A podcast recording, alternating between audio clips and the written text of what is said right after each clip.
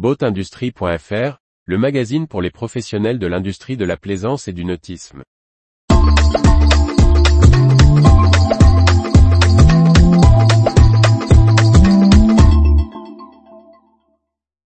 Une semaine de l'emploi maritime pour dynamiser la filière. Par Briag Merlet.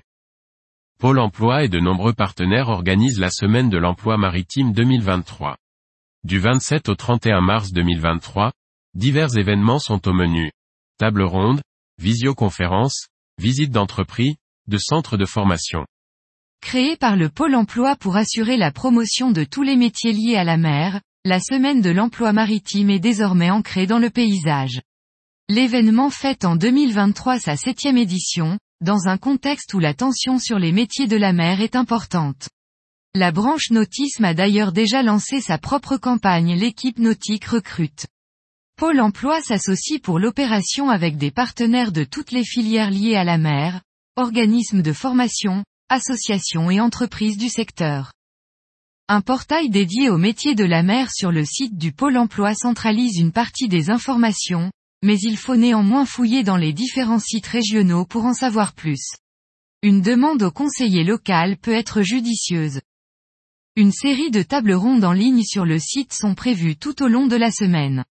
Des webinaires mis en place par la Fédération des industries nautiques et Pôle emploi se tiennent notamment pour détailler les métiers qui recrutent dans la plaisance et les formations adaptées.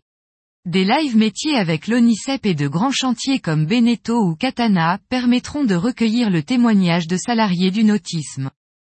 Des visites de sites et d'entreprises, comme des chantiers navals, des centres nautiques ou des ports de plaisance sont au programme, en groupe, sur inscription préalable auprès du Pôle emploi.